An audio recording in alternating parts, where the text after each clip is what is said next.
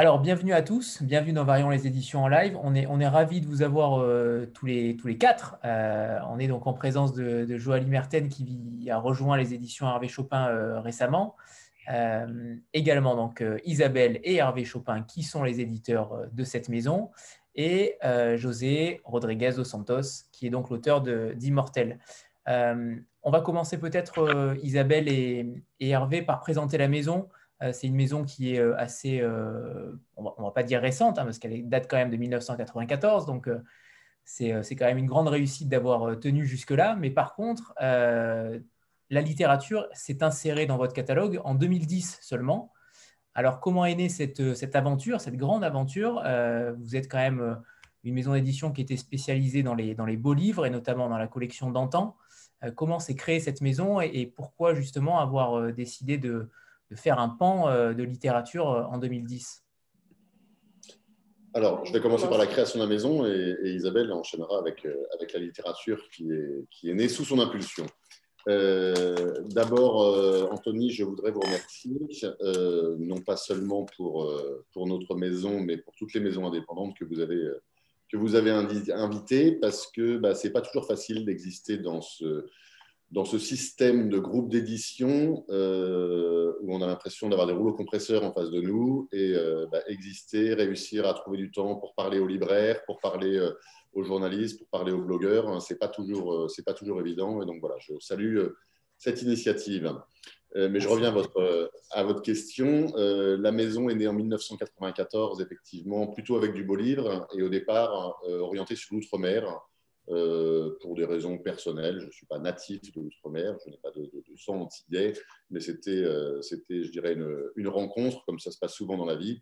Donc, on a commencé pendant une dizaine d'années à faire des livres euh, sur l'outre-mer avec ma sœur, qui travaille toujours avec nous. Donc, c'est vraiment une histoire, une histoire de famille.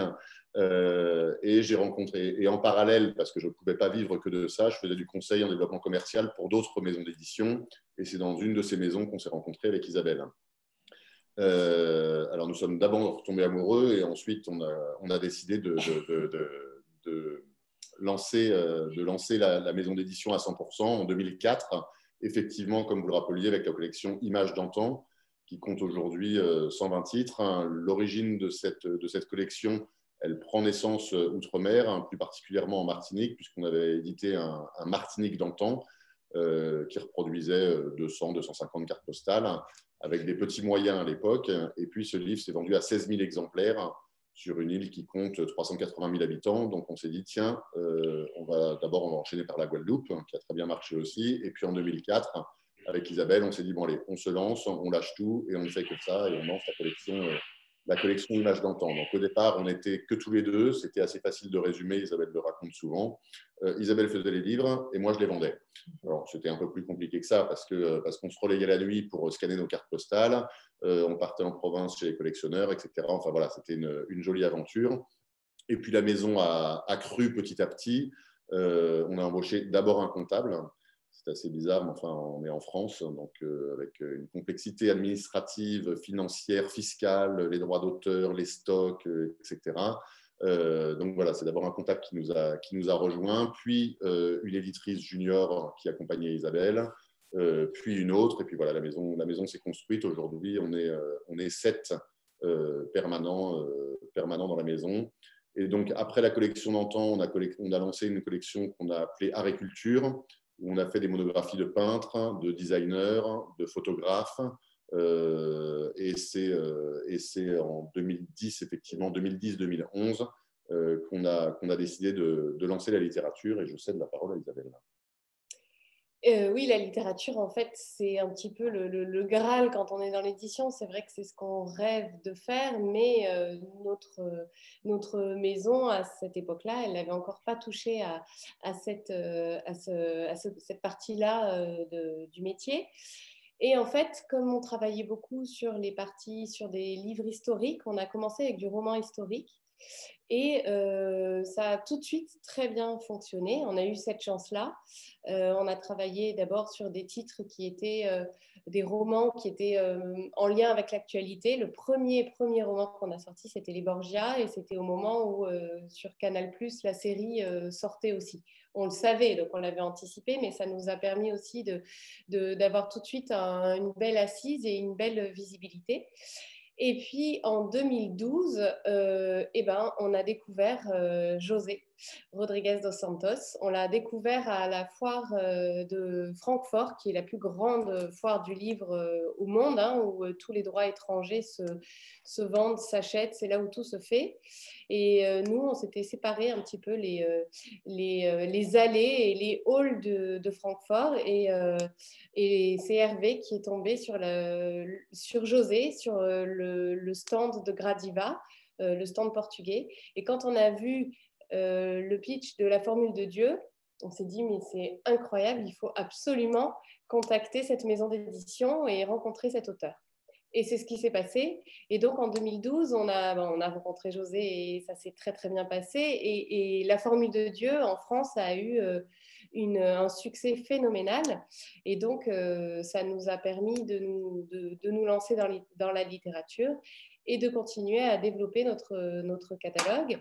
Donc, José, c'est vraiment euh, quelque chose, beaucoup d'éditeurs nous disent, mais c'est le genre de, de moment qu'on vit une fois presque seulement dans sa vie quand on est une petite maison d'édition. Et nous, on l'a vécu un an après le, début de notre travail en littérature, donc c'était assez incroyable. Et puis en plus, euh, c'était une rencontre, une rencontre et c'est devenu une amitié avec José, mais on a continué de construire nos catalogues et aujourd'hui, on a euh, en fait, on publie une dizaine de titres par an, moitié étranger, moitié français avec euh, toujours l'envie d'essayer de faire découvrir des d'aller dans des dans des endroits où ne vont pas les gros éditeurs en fait. C'est un petit peu ça notre marque de fabrique proposer des livres qui rapportent qui apportent toujours quelque chose un petit peu en plus que le plaisir de la lecture c'est-à-dire un vrai travail euh, un vrai travail éditorial et dans l'écriture mais aussi apprendre comprendre aller un peu plus loin. Et José pour ça c'est vraiment je dirais le symbole de, ce qu'on publie, puisque euh, grâce à ces romans, on passe des heures de lecture très agréables, parce que justement, on ne se rend même pas compte qu'on lit, tellement c'est facile à lire. En revanche, on en sort toujours transformé, euh, parce qu'on apprend énormément de choses.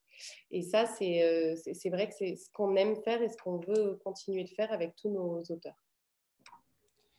Jennifer? Oui, alors finalement, c'est pas c'est franc. c'est Jane Franer, hein donc j'avais une question qui est un petit peu hors cadre, mais pas tellement. C'est à, quoi ressemble un coup de foot littéraire, en fait, euh, d'Isabelle et Hervé Chopin? Euh, et si, Ils en avaient un à nous raconter euh, en, dehors, en dehors Enfin, en dehors de celui qui vient de, combien de Oui, bien sûr. Alors, euh, la... c'est très différent entre les éditeurs français et les éditeurs étrangers. Et du coup, je vous parlerai peut-être plutôt du coup de foudre euh, et du coup de foudre littéraire euh, français, parce que là, pour le coup, c'est moi qui lis les manuscrits, c'est moi qui les découvre. Quand c'est étranger, on travaille autrement. On rencontre un livre avec un agent, avec une histoire qui est déjà faite mais euh, ce n'est pas tout à fait la même chose qu'un coup de cœur, euh, je dirais, d'un auteur français. Euh, pour vous raconter l'histoire d'un de nos auteurs, c'était la première fois que j'éditais un auteur, un auteur qui m'est arrivé par la poste, un manuscrit. et ça, c'est effectivement, on ne l'imagine pas, mais c'est assez rare finalement dans le métier parce que on rencontre des auteurs par beaucoup de biais, mais par la poste, c'est pas toujours, c'est très rare en fait euh, que, ça arrive comme ça. La Poste a d'ailleurs créé un prix qui récompense des, ouvrages qui ont été publiés suite à l'envoi d'un manuscrit par la Poste. ça veut dire que c'est pas si courant. Et donc cet auteur, Jean-Pierre Bourg, qui a écrit un magnifique roman Indulgence, qui a eu un très joli euh, succès en, en, librairie et qui est sorti ensuite chez Pocket, quand je l'ai euh, découvert, bah, d'abord, c'est la même chose que je pense un lecteur, c'est-à-dire que j'ai commencé à lire les premières phrases, c'était extraordinairement bien écrit, Ça, ça joue énormément. Et ensuite, l'histoire m'a happée. Et donc, je l'ai emporté avec moi. Et j'ai continué de le lire où que je sois, à la maison, euh, dans le train, etc. D'ailleurs, Hervé me regardait, il me disait, mais là, tu travailles ou, tu, ou, tu, ou c'est du plaisir? Et quand je lui répondais, bah non, c'est du plaisir, je veux lire la suite, forcément, alors là, c'était euh, presque déjà gagné. ce qui m'a beaucoup plu, c'est aussi assez parallèle avec José, c'est qu'il y avait d'abord une écriture très belle, très maîtrisée, mais il y avait aussi, euh, c'est un roman historique qui parle euh, indulgence, ça se passe au moyen, à la Renaissance euh, allemande. Et donc, on aborde des parties de l'histoire qui ne sont pas forcément très, très connues, ni très connues en France. Donc, ça rejoint toujours ce que je vous disais. J'ai appris énormément de choses sur la Renaissance allemande, parce qu'on est à une époque, en fait, où il y a la réforme qui démarre. Donc, on est au début de qui, qui, qui qui, qui, placarde ses thèses euh, sur les églises et en même temps on a des grands comme Durer ou Cranach qui, qui, qui sont pile euh, en même temps que, que, tout ce qui se passe aussi au niveau euh, de, de, la religion, mais du coup de l'imprimerie. Bref, on découvre un monde qui n'est pas forcément connu en France, mais qui est passionnant. Et l'histoire elle-même, en plus, c'est l'histoire de deux femmes. Et c'est vrai que souvent, je me rends compte que l'air de rien, ce sont des histoires de femmes beaucoup que, qui, me, qui me touchent et qui, euh, qui me font aller plus loin. Dont le dernier Frida, euh, j'imagine. Et comme le dernier Frida, qui lui était une traduction, mais qui était effectivement de la même, euh, de la même veine, tout à fait. En plus, bon, c'est une baronne allemande, mais qui vit en Angleterre. Et cette histoire est juste incroyable. Et c'est aussi un destin de femme qui est très, très fort et qui a rencontré aussi un, joli, un joli succès. Ou La mère d'Eva, ou beaucoup d'autres. Justement, on va peut-être faire le pont avec, euh, avec José. Euh, comment travaillez-vous ensemble euh, José qui donc vit au Portugal? la relation doit être particulière, j'imagine. Vous ne pouvez pas vous voir fréquemment. Comment travaillez-vous tous les, tous les trois ensemble Alors, on, se voit finalement plus souvent que certains de nos auteurs français. Hein. parce, que, parce que José est d'une très grande fidélité et d'une très grande, pardon, et d'une très grande disponibilité. Et à chaque fois qu'on le sollicite, euh, il nous dit si c'est important, tu me dis et je viens. Et c'est vrai que ça, c'est vraiment euh, un bonheur pour un, pour un éditeur d'avoir quelqu'un d'aussi euh, d'aussi disponible. Maintenant sur la, sur la partie et puis, et puis José, José donc présente le journal télévisé tous les soirs sur la première chaîne du Portugal hein, depuis 27, 28, 29 ans, je ne sais plus José. 29. 29. Et, donc, je crois que tu as battu PPDA. Euh, et notre. Euh, mince, j'ai perdu mon fil. Euh, et donc, en fait, contrairement en France où il y a un présentateur pour la semaine et un présentateur pour le week-end, lui, c'est une semaine complète et ensuite une semaine off. Et c'est vrai qu'il vient régulièrement en France, mais il se déplace évidemment dans d'autres pays puisqu'il est traduit en 18 ou 20 langues. Donc, il essaye de satisfaire toutes les demandes de ses autres éditeurs.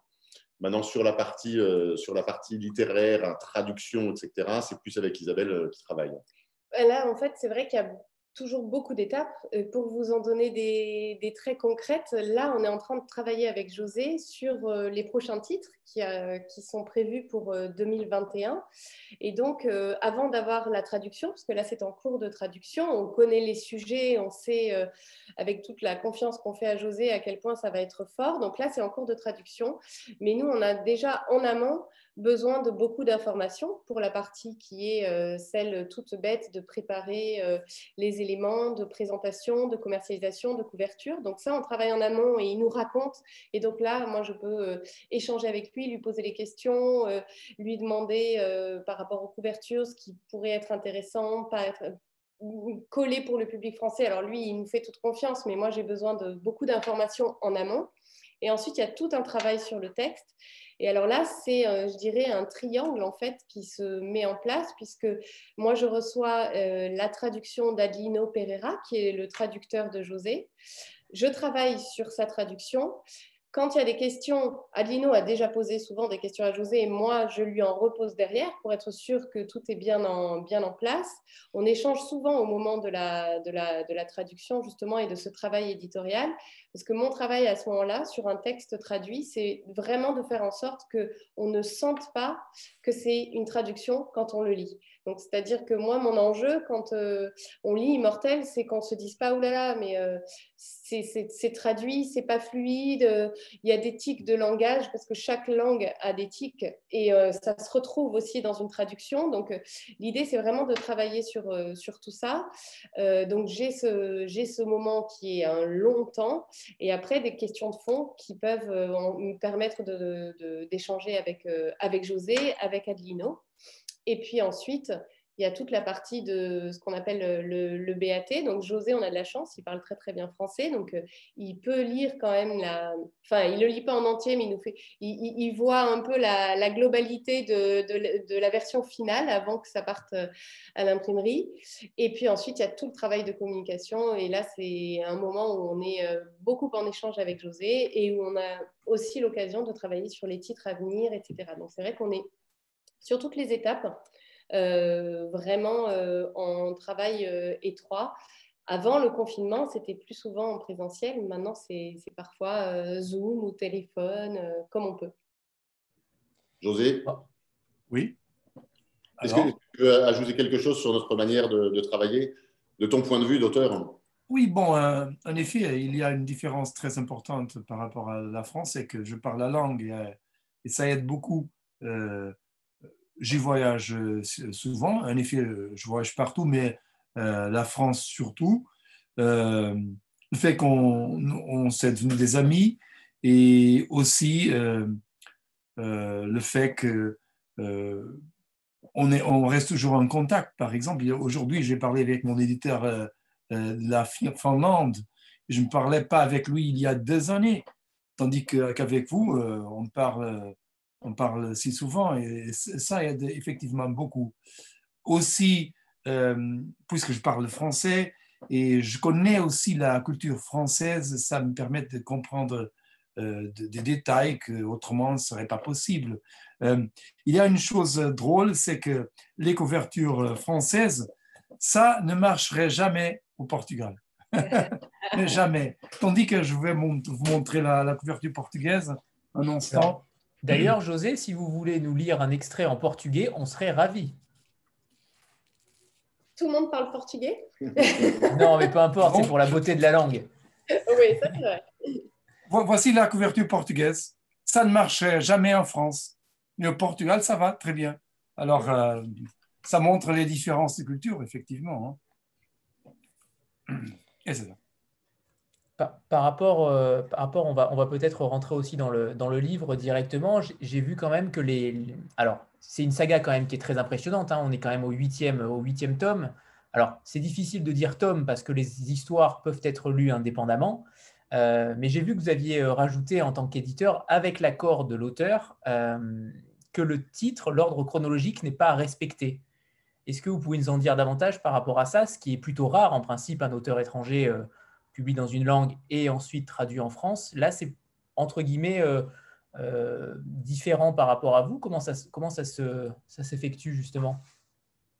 Quand on a découvert donc José en 2012, euh, c'était la formule de Dieu qui venait de sortir au Portugal, mais il avait déjà publié de l'histoire, la saga de Thomas Noronha, il avait déjà publié d'autres, d'autres c'est pas des tomes effectivement, mais d'autres titres auparavant, comme euh, le Codex ou l'Ultime Secret du Christ. Et, nous, en fait, quand on a découvert José, on a découvert la formule de Dieu en priorité, parce que c'était un sujet qui nous semblait être parfaitement dans l'air du temps et très très adapté au public français comme ils étaient absolument autonomes, euh, les, ouvrages les uns des autres, pour nous, c'était très important de euh, publier celui-ci en premier. Et je pense qu'une des raisons du succès de la Formule de Dieu, quand on nous demande comment on réussit à faire un best-seller, ben, si on savait, ce serait génial, on en ferait tout le temps. Et on ne dirait pas. Mais pour moi, la, Formule de Dieu, je pense que c'est une grande mayonnaise avec beaucoup, beaucoup de choses qui doivent réussir à prendre au même moment. Donc, on peut avoir plein d'ingrédients ingrédients, mais tout à coup ça prend ou pas. Et dans cette, dans cette recette, entre guillemets, il y a l'air du temps, c'est-à-dire ce que les lecteurs à ce moment-là attendent ou ont envie de lire ou parce qu'ils le voient un peu partout et que ça répond à des questions du moment. Et la formule de Dieu, je me souviens très bien qu'au moment où on l'a sortie, il y avait énormément de, magazines qui euh, titraient euh, La science et Dieu, où en sont les scientifiques par rapport euh, à l'existence de Dieu, etc. On était en plein dedans. Et pourtant, et pourtant, on a sorti ça le 16 juin 2012, donc entre les élections présidentielles et les élections législatives. Et notre diffuseur, comme tous nos confrères, amis et personnes du métier ou libraires, nous ont dit Mais sortir un livre entre les présidentielles et les législatives, euh, c'est de l'enterrer vivant. C'est vraiment, euh, vous ne pourrez pas vous en sortir. Finalement, il y avait une fenêtre de tir. Donc, je rejoins Isabelle, il n'y a pas de recette miracle. Euh, il faut arriver, il faut que ce soit le bon sujet, le bon auteur, au bon moment, pour que ça fonctionne. Et donc, on a sorti la formule de Dieu en premier, et après, on a un petit peu rattrapé le retard, et on a fait en fonction aussi de ce qui nous semblait être euh, intéressant par rapport au lectorat français, qui n'est pas forcément le même, qui n'est pas forcément euh, euh, avec les mêmes attentes, effectivement. Et donc, il y avait un décalage, mais comme l'histoire du héros est importante, mais ce n'est pas la, plus grande force des livres de José, c'est quand même toute la partie euh, des recherches et des sujets qu'il traite. Et donc, euh, voilà comme ça pourquoi on a euh, décidé de ne pas faire dans l'ordre exact. Mais petit à petit, on y, on, y retourne, mais on a récupéré presque tout notre retard. Et puis dans la chronologie, il faut rappeler que José, on a échangé après le succès de la Formule de Dieu, et on lui a dit il faudrait que tu écrives la suite de la Formule de Dieu. Il a écrit La clé de Salomon, et la clé de Salomon est sortie en France avant de sortir au Portugal. Euh, et c'était un peu sa façon à lui de remercier les lecteurs euh, français du succès de la Formule de Dieu. Et c'est vrai que nous, on a grandement apprécié, c'était une grande marque de confiance aussi euh, de José de, sortir ce livre pour nous en, avant-première mondiale. Si je peux ajouter une chose, c'est qu'en effet, c'est parfaitement normal que les éditeurs étrangers publient pas par l'ordre originel par exemple, dans mes traductions, seulement euh, la Bulgarie a suivi la, séquence originale. C'est normal, car ce sont des romans qui, euh, thématiques. Alors, euh, les gens prennent les sujets qui sont d'intérêt. Et en effet, il y a un fil d'histoire, mais chaque roman est indépendant des autres. C'est comme tantôt, je peux lire Le Temple du Soleil sans lire, je ne sais pas, Le Lotus Bleu, par exemple même s'il y a une certaine continuité dans l'héros. Ici, c'est euh, un petit peu la même chose. Il y a toutefois un autre euh, sujet qui est intéressant de, parler au sujet de la, traduction, c'est que je, publie en général deux genres de romans. Je publie les romans, ce que j'appelle des mystères réels, ce sont ces histoires de Thomas Norogne, euh, l'héros, ce sont des romans contemporains avec des, des sujets d'actualité ou de la philosophie, de la science, l'histoire, euh, de la religion, n'importe quoi. Mais je publie aussi des romans historiques. Et ces romans historiques, euh, en général, ne sont pas traduits en d'autres langues car ils parlent des histoires euh, par rapport au Portugal d'une façon quelconque. Mais en France, on a commencé aussi à publier ces, ces, romans historiques. On a débuté avec L'homme de Constantinople, puis le millionnaire à Lisbonne. Et l'année prochaine, ça sera aussi un roman historique. Alors, euh, peu à peu, euh, l'œuvre va se... Puisque j'ai publié en, portugais 21 romans déjà, et en français, il n'y a que peut-être 10. 10. Alors, c'est la moitié. Mm. Alors, ça, ça, ça, prend du temps.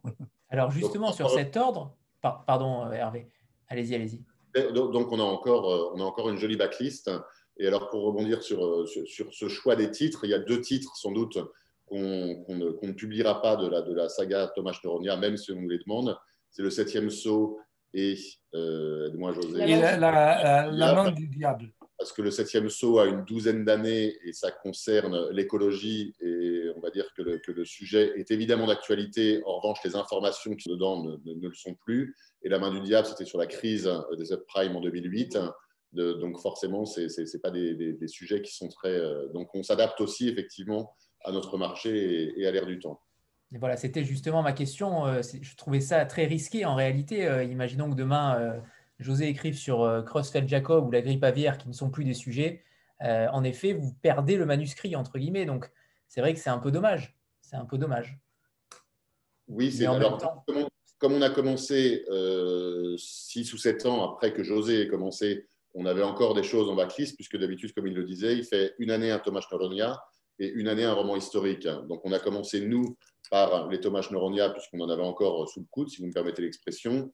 Et ensuite, on a décidé de, faire la, saga sur Gulbenkian, donc euh, un homme de, de Constantinople et un millionnaire à Lisbonne. Ce qui a été aussi très rassurant parce que c'était un risque, parce que les gens se sont attachés à Thomas. Euh, les gens euh, aimaient la façon de, rechercher de José. Et publier ces deux livres, c'était un risque. Et là, on a vu que José avait un socle de lecteurs très solide en France, puisque les deux livres euh, se sont très bien vendus. C'est aussi dû à la qualité de ses recherches, puisque qu'elles soient scientifiques, religieuses, etc. Et là, dans ce cas-là, historique, hein, voilà, les recherches sont, tellement précises que les gens, je pense, ont retrouvé cette rigueur. Béa? Oui, bonsoir. Euh, merci à, tous les trois d'être présents avec nous ce soir. Euh, j'avais une question euh, pour José. On a parlé tout à l'heure de votre travail avec les éditeurs, mais je, voulais en savoir un petit peu plus sur votre travail d'écrivain et sur la manière dont vous vous organisez, puisque vous n'êtes pas qu'écrivain, vous êtes aussi présentateur télé.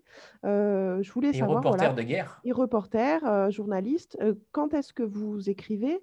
Est-ce que c'est un peu tout le temps? Est-ce que ça ne sont que les semaines où vous n'êtes pas sur d'autres sujets de journalisme? Voilà, comment est-ce que vous travaillez vous à l'écriture de vos romans? Eh bien, euh, bon, c'est compliqué car en effet, j'ai beaucoup de choses à faire et, en plus, j'ai une famille. Euh, mais toutefois, j'ai un grand avantage, je travaille très vite, je l'ai fait toujours. Alors, par exemple, quand j'écris des romans, j'écris en moyenne environ 10 pages par jour. Alors, en un mois, ça ferait 300 pages en effet, je ne le fais pas euh, tout le mois. J'écrirai peut-être 20 jours dans un mois, car il y a des, week-ends et tout ça. Mais euh, je travaille à la télé, mais je fais le travail il y a longtemps déjà. Je, présente le journal dès, 1991. Et bon, c'est devenu une routine. Alors, j'ai des gens qui m'aident à faire des choses et, j'y arrive à 5 heures de l'après-midi. Et bon, et je fais le journal jusqu'à 9 heures du soir. Bon, et ça m'aide à, faire les choses. Euh, mais c'est vrai que je travaille très vite. Alors, comment est-ce que je m'organise? Premièrement, il me faut avoir une idée pour euh, travailler euh, dans, un roman. Et, en effet, j'ai plusieurs idées. Alors, avoir des idées, ce n'est pas un problème chez moi. deuxièmement, il, faut, il me faut rechercher le sujet parce que j'ai une idée, mais il me faut comprendre le sujet, euh, le maîtriser même, euh, soit historique, scientifique, religieux, bon, n'importe quoi. Je le recherche en profondeur. Et puis, après la recherche, je commence, je comprends quelle est l'histoire que je dois euh, raconter pour exprimer ce que j'ai découvert d'intéressant dans la recherche. Car si la recherche ne montre rien d'intéressant, j'arrête là. Mais si je trouve des choses qui sont très relevantes, bon, alors on y va. Et puis j'écris l'histoire, ça c'est, ça m'amuse beaucoup c'est peut-être le moment le plus créatif. C'est celui où on, fait la conception de l'histoire. J'écris jamais, hein, je commence jamais à écrire euh, avant de savoir comment l'histoire va finir. Euh, j'organise tout dans, dans l'histoire et c'est un moment très créatif là. Et puis, je commence, alors je, je fais ce que, je ne sais pas dire le mot en français, je fais le squelette. squelette oui. OK, le squelette. Et puis, écrire, c'est ajouter de la viande au squelette, OK? Alors, les mots sont, bon, mais le squelette, c'est la structure, elle est là. Je sais où l'histoire va démarrer, quelle est l'évolution, qu'est-ce qui va se passer et comment l'histoire va finir. Et puis, j'écris. Et ça me prend, en effet, je le fais en hiver. Alors bientôt, je vais commencer à écrire un autre. Euh, j'écris pendant l'hiver, deux mois, trois mois. Et après, quand je finis, je montre le manuscrit en expert dans le sujet. Euh, et il va faire la relecture, ce que j'appelle la relecture éditoriale, pour voir si, si j'ai des erreurs dans le sujet que, euh, que j'ai traité dans le bouquin. Et puis finalement, c'est la relecture euh, grammaticale, si on peut l'appeler ainsi. et les couvertures, tout, tout, le, tout le côté graphique qui m'intéresse beaucoup. Et finalement, c'est donné au, l'éditeur, il va, il va publier. Et c'est comme ça. Alors, il y a une saisonnalité, euh, dans le sens que euh, je recherche euh, à l'été et en automne, j'écris à l'hiver et je délivre le texte au printemps pour publier en général au Portugal en, octobre, septembre, octobre. Et c'est ces temps-ci que les choses se passent. Oui, dans ton travail, il y a quand même un très gros. Là, tu as beaucoup parlé du travail d'écriture, mais il y a un très gros travail de recherche. Hein. Absolument, la recherche est, la clé. Euh, je ne pourrais jamais écrire des romans qui racontent l'histoire de, de Marie qui connaît Pierre, il tombe amoureux, mais la mère de Marie ne veut pas que... Ah, il y a un tas de romans comme ça en librairie. Euh, je veux raconter des histoires qui nous apportent des choses. Alors, je dis souvent, euh, j'essaie de faire pas de passe-temps, même si, quand on lit, on a envie de continuer à lire et de tourner la page, mais j'essaie d'écrire des gagne-temps. ça veut dire des romans on lit, on s'amuse à lire, on passe le temps très bien, mais on apprend des choses. Alors, on gagne le temps, on apprend des choses sur nous-mêmes, sur, sur notre monde, sur l'univers, sur le passé, sur n'importe quel sujet, des choses qui sont relevantes euh, pour nous. Et, c'est la recherche qui, euh, qui, va nous amener à, à, ces informations. Alors, la recherche, elle est centrale. Et aussi, le, euh, la lecture éditoriale, par exemple, avec euh, euh, Furie Divine, c'était un petit peu bizarre quand j'ai écrit et publié La Furie Divine en 2009 au Portugal. C'était bien avant Charlie Hebdo et tout ce qui s'est passé après. Et j'ai trouvé le contact d'un fondateur d'Al-Qaïda, l'auteur du premier attentat d'Al-Qaïda en Europe, je lui ai montré le manuscrit, il, habitait en Éthiopie, je lui ai envoyé sur PDF euh, sur Internet, et bon, il a relu, il a fait des, petites observations. Et alors, je suis sûr, quand on lit euh, Furie divine, que euh, ce que le bouquin présente, c'est vraiment comment il résonne. Et, voilà le, défi de comprendre le sujet, d'amener des spécialistes pour vérifier le texte et, et vraiment, comme disait euh, Hervé, la recherche, elle est centrale de mes romans. C'est clair. Par, rapport à cela, José, euh, donc euh, d'entrée, on sait quand on ouvre le livre que toutes les informations sont réelles.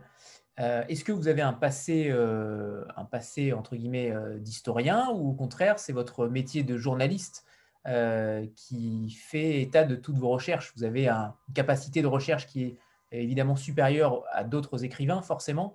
Est-ce que c'est justement ce côté euh, journalistique qui vous a permis de, faire autant de recherches assez rapidement au final? Bon, euh, il y a plusieurs euh, facteurs. Premièrement, je travaille vite. Deuxièmement, je parle cinq langues. Alors, ça m'aide beaucoup à, rechercher en plusieurs langues différentes. Et on trouve du matériel en France, en Angleterre, en Italie, en Espagne, évidemment au Portugal, au Brésil, des matériaux qui sont différents. Euh, et ça enrichit, euh, c'est une euh, recherche plus enrichie.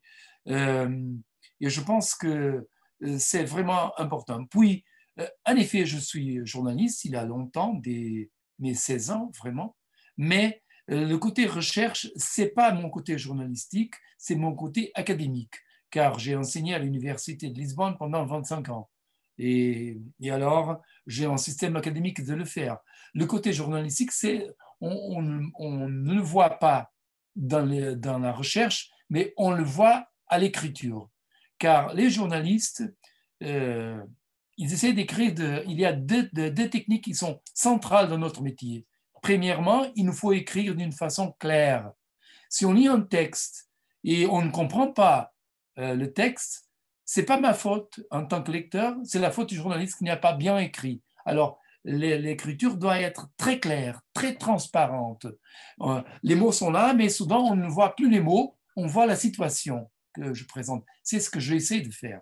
Et deuxièmement, euh, les journalistes essayent d'écrire d'une façon intéressante, car nous sommes dans un monde très compétitif. Et alors, euh, bon, les gens, s'ils ne s'intéressent pas avec quelque chose qu'on écrit, ils vont changer de page immédiatement. Alors, il nous faut euh, travailler, écrire d'une façon intéressante. Et qu'est-ce que je veux dire avec intéressant? C'est par exemple, si vous racontez une blague, tout le monde va rire.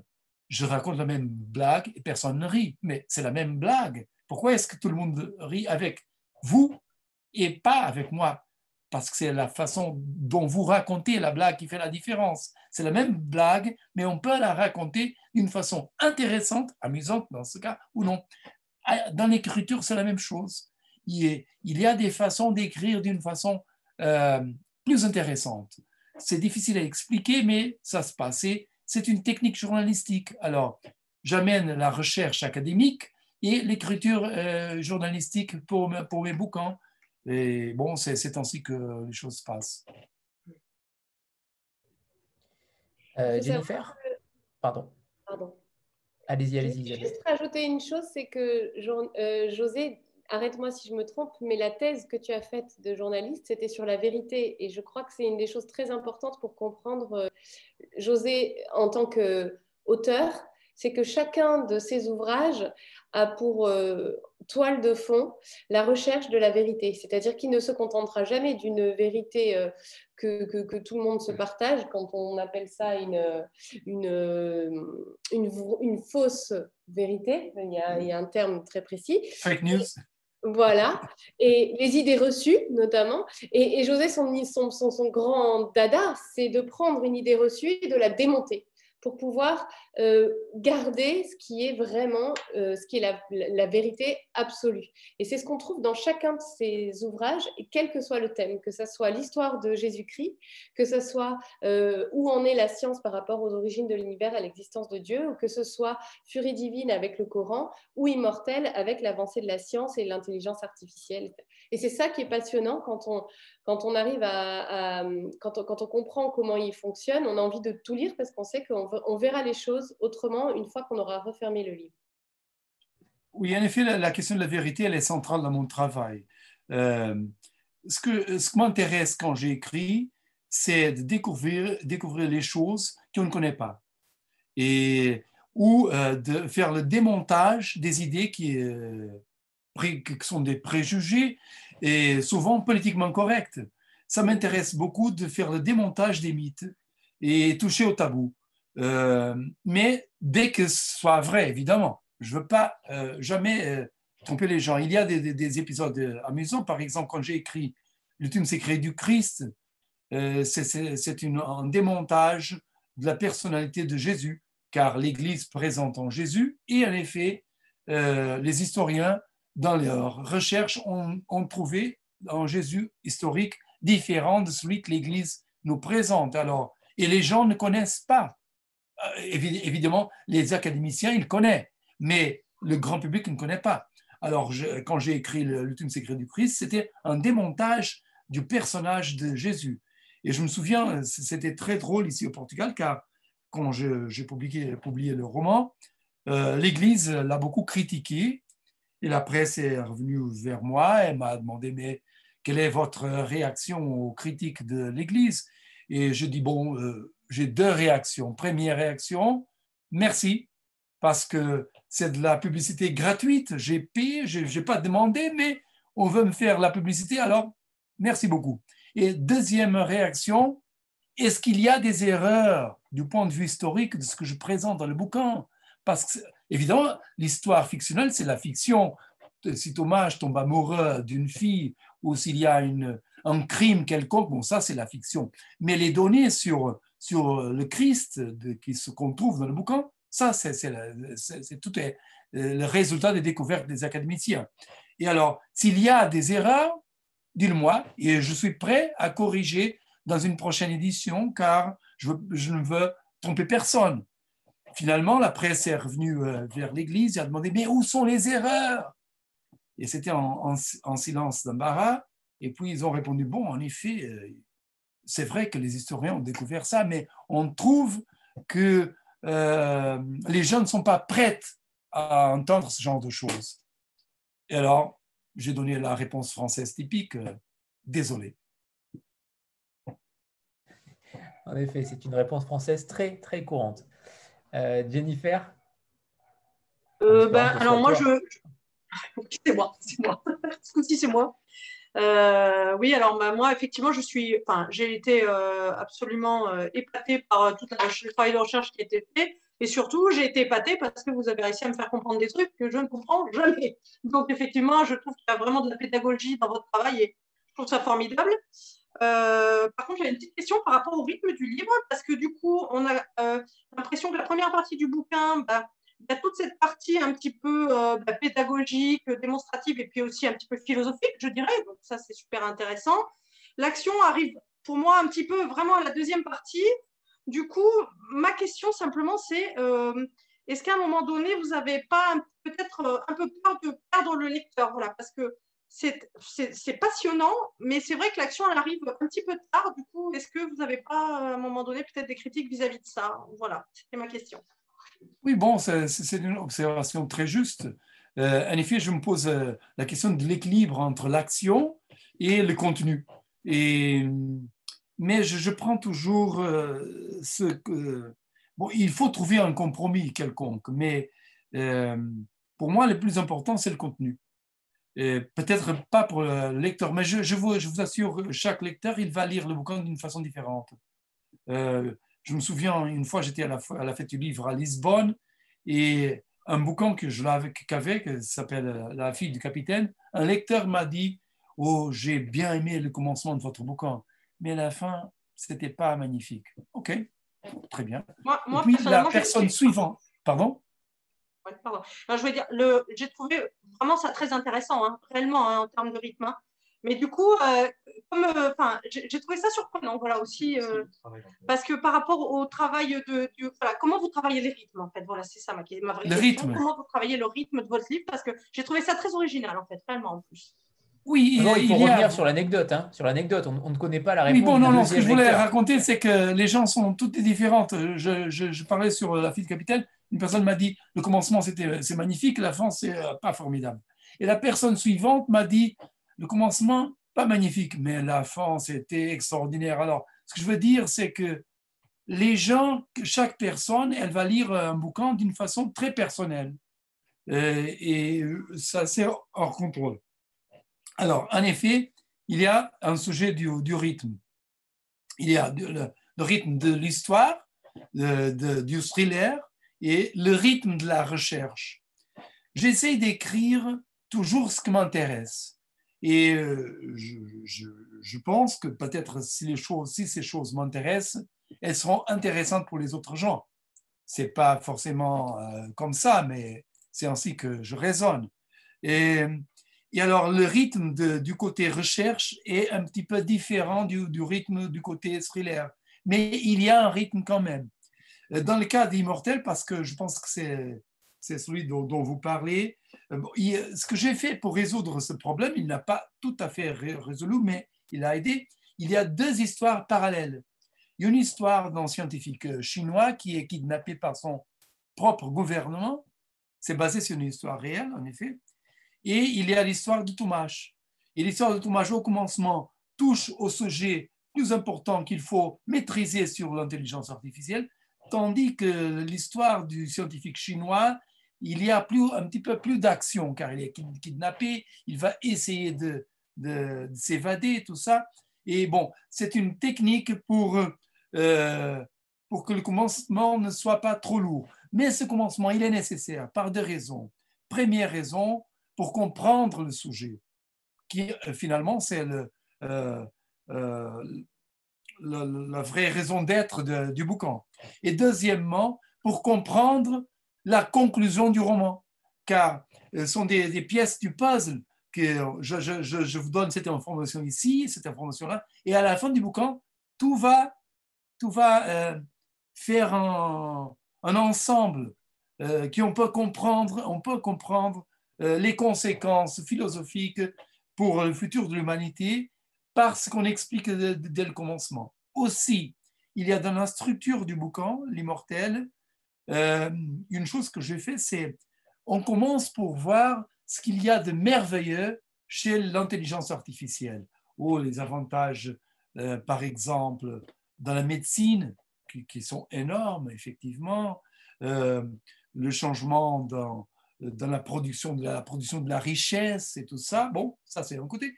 Et puis, quand on commence à lire le bouquin, quand on arrive plus tard dans le bouquin, on trouve le côté noir de l'intelligence artificielle. Alors, je présente les deux. Et puis, il y a la conclusion que nous présente, bon, qu'est-ce que ça veut dire, le bon et le, mauvais? Où est-ce que ces évolutions vont nous amener? Et, qu'est-ce qu'on peut faire, si on peut faire quelque chose, pour les arrêter ou pour changer euh, le cap? Bon, euh, c'est pourquoi il est écrit de cette façon. Il, il, me serait impossible de raconter ce que je voulais raconter, car il faut toujours euh, avoir présent que j'essaie d'écrire des gagne-temps, dans le sens, quand on finit le bouquin, euh, on, comprend un sujet d'une façon plus complète ou nouvelle euh, qu'avant lire le bouquin. Et c'est vraiment l'enjeu de, de mes romans. Je ne pourrais jamais écrire un roman qui raconte une histoire, même si elle est très intéressante, une histoire sans signification. Ça ne m'intéresse pas. Il y a d'autres bouquins qui peuvent faire ça seulement pour, pour s'amuser. Il, y a une autre chose que ça ne m'intéresse pas aussi, non plus. C'est, il y a beaucoup d'écrivains qui aiment le faire, c'est euh, travailler seulement sur le style. Euh, le mot, la parole, elle est enfant à elle-même. Ça ne m'intéresse pas non plus. Euh, ce qui m'intéresse, c'est raconter des choses. Je trouve que écrire, c'est dire.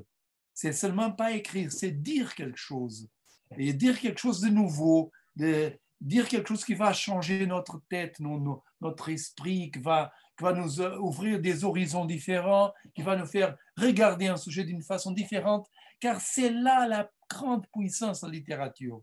La littérature, c'est pas seulement le style, euh, c'est pas seulement raconter une histoire, c'est toucher aux vérités, c'est raconter les vérités et surtout raconter les vérités interdites ou les vérités euh, qu'on n'a jamais pensées. C'est le travail d'un écrivain d'aller plus loin, d'arriver avant les autres et montrer le chemin. Quand on lit 1984 de George Orwell, c'est un roman du point de vue euh, stylistique, euh, du point de vue stylistique, c'est pas spécial, mais c'est un roman qui nous montre des choses qu'on n'a jamais pensées dans les années 40. Il nous dit bon, le monde il va dans cette direction avec ces totalitarismes. Il faut penser c'était Hitler et c'était Staline. Euh, et c'est là le travail de, l'écrivain. Souvent, on écrit des choses et les gens trouvent sont inacceptables. Euh, j'imagine, par exemple, Flaubert, lorsqu'il a écrit Madame Bovary en France au 19e siècle, il parlait des, femmes mariées qui avaient des, liaisons extra-conjugales, euh, extramatrimoniales. Bon, j'imagine que c'était un sujet compliqué, hein, au 19e siècle. Au Portugal, c'était en effet. Et j'imagine qu'en France aussi, même si c'est un pays plus ouvert que le Portugal au 19e siècle et même aujourd'hui. Mais euh, Flaubert l'a fait. Et puisqu'il l'a fait, il a touché l'interdit. En Angleterre, c'était euh, Lady Chatterley's Lover de D.H. Lawrence, euh, qui a fait la même chose euh, la vie sexuelle d'une femme mariée, un sujet absolument interdit. Mais c'est le travail d'un écrivain, même si le, bouquin il est inacceptable euh, à son époque, un jour on va dire non, il, a, il est arrivé le premier. Et c'est ce que j'essaie d'écrire dans mes romans. J'écris des choses, souvent il se passe que ce sont des choses qui, bon, les gens n'aiment pas qu'on touche. Euh, non, c'est pas bon, mais et je pose toujours la même question, mais est-ce qu'il y a des erreurs? Et finalement, ils ne sont pas là. Et alors, euh, c'est pourquoi, par exemple, c'est très intéressant. Immortel, quand je l'ai écrit, euh, le point de départ, c'est une histoire vraie. Un scientifique chinois qui s'appelle He Jiankuai, il est allé en 2019, non, 2018, 2018, non, 2018, à Hong Kong pour faire une présentation dans une conférence sur le génome. Et soudain, pendant cette présentation, il a annoncé euh, que des, enfants en Chine sont nés avec une manipulation génétique. d'un gène qui s'appelle CCR5 qui, qui régule l'entrée du, virus VIH dans le corps humain. Alors, ces enfants sont devenus immunes au virus VIH. Et c'était, ça a déclenché un grand débat scientifique, un scandale, mais il a manipulé des êtres humains. La Chine a dit non, on n'a rien à voir avec ça. Et soudain, He Jiankui, le scientifique, il a disparu. Alors j'ai pensé c'est un sujet très intéressant à toucher. Alors le roman commence avec cette histoire. Un scientifique qui va à Hong Kong, il fait cette présentation. Et puis, je vais montrer qu'est-ce qu'il y a derrière sa, disparition. Et ça, va nous amener au projet chinois de, l'intelligence artificielle et, le conflit entre les États-Unis et la Chine autour de ce sujet, et le contrôle des populations euh, autour de ce sujet. Et voilà, après que j'ai publié le, bouquin au Portugal, c'était l'année passée, l'année dernière, euh, le Covid est venu. Et le conflit entre la Chine et les États-Unis, il est là. Et le contrôle de la population par la Chine, on, en parle. Et, voilà. Mais j'ai touché au sujet le premier. Alors, c'est le travail d'un romancier, de, faire, de toucher l'interdit et de dire les choses avant les autres. Et, c'est euh, en effet d'ouvrir des horizons. C'est pourquoi euh, j'écris de cette façon. Peut-être on peut dire, bon, euh, peut-être le rythme n'est pas si extraordinaire dans, quelques morceaux dans le bouquin, mais finalement, si je dois sacrifier le rythme pour la compréhension de l'importance d'un sujet, je préfère le sujet vraiment, même si j'ai toujours présent qu'il faut euh, avoir un compromis et il faut équilibrer les choses. Alors, il, faut avoir de l'action, mais sont tout à fait des romans différents par rapport à ceux qu'on trouve euh, dans, dans, bon, dans les librairies. Il y a, une, je pense, une certaine... Euh, il y a ma voix. En effet, c'est ce qu'on dit. Il y a ma voix dans le roman. C'est une voix différente de tous ces écrivains qu'on peut trouver. C'est pas mieux, c'est pas pire. Bon, c'est ma voix, c'est mon choix d'écrire sur les sujets, les, les romans, le côté euh, euh, thriller ou polar ou n'importe quoi, n'est qu'un moyen d'amener au, grand public euh, ces choses-là. Et j'essaie d'expliquer des choses complexes avec une, d'une façon simple. Je dis, Et vous avez bien réussi, hein. vous avez bien réussi, franchement. Merci. Parce que c'était très compliqué. Même moi, j'ai réussi à comprendre. Franchement, c'était pas hein. Ah mais, je vous dis, je dis en blague souvent, j'essaie d'écrire la science d'une façon que même un scientifique comprend. C'est une sorte de vulgarisation de la matière et c'est plutôt euh, très bien réussi. Donc, euh, Bravo José. J'avais une question euh, par rapport à votre rapport au Portugal. Si on compare tout à l'heure, vous avez cité Hervé PPDA. Si on compare avec cette situation-là, quand PPDA écrit un roman, il est taxé entre guillemets d'être uniquement journaliste et pas écrivain. en tout cas, il, n'aura jamais le succès que vous avez eu. Par rapport au Portugal, quel est votre, ressenti par rapport à ça? Comment vous êtes perçu par le public portugais? Est-ce que en France, on n'aime pas, par exemple, euh, que les gens aient plusieurs casquettes, plusieurs euh, professions? Est-ce qu'au Portugal, c'est exactement la même chose ou au contraire, vous êtes véritablement un, écrivain là-bas et pas simplement le présentateur du journal télévisé? En effet, euh, au début, il avait une grande méfiance. Quand j'ai publié mon premier roman, il n'a rien vendu. Même j'étais très connu, je faisais le journal GT et tout ça. Mais puis la presse a touché au livre et bon, ça a commencé à bouger. Et bon, euh, au troisième, quatrième roman, c'était vraiment aller euh, vite au top. Euh, puis, bon, il y a d'autres journalistes qui publient des romans, ils n'ont pas la même acceptation publique, mais non, peut-être il y a une certaine, il avait une certaine méfiance au début dans le public. Aujourd'hui, pas du tout. Et en effet, quand les gens m'interpellent à la rue aujourd'hui, 90% euh, des fois, c'est à cause de mes romans. C'est pas à cause de mon travail de, la télévision. et, je fais le journal à 20h, euh, la première chaîne. Alors, c'est étonnant ce qui se passe. Mais c'est en effet la, la, réalité. Et, et, je pense que les gens me regardent aujourd'hui en tant qu'écrivain. Et euh, bon, c'est normal. Tout à l'heure, vous avez cité euh, Flaubert, euh, donc j'imagine que évidemment vous l'avez lu. mais par rapport à votre, à votre culture de la littérature française, est-ce que vous avez des, influences? Mais, ben, sûrement, mais vous irez rire. mes influences, c'est Astérix, Tintin, Spirou, euh, Gaston Lagaffe, car quand j'étais petit, je, suis un pied noir portugais. Je suis, euh, mes, parents sont portugais, mais je suis né au Mozambique. C'était au temps de l'Empire portugais, en, euh, Afrique orientale portugaise. Et quand j'étais petit, je lisais les, les bandes dessinées franco-belges, en effet.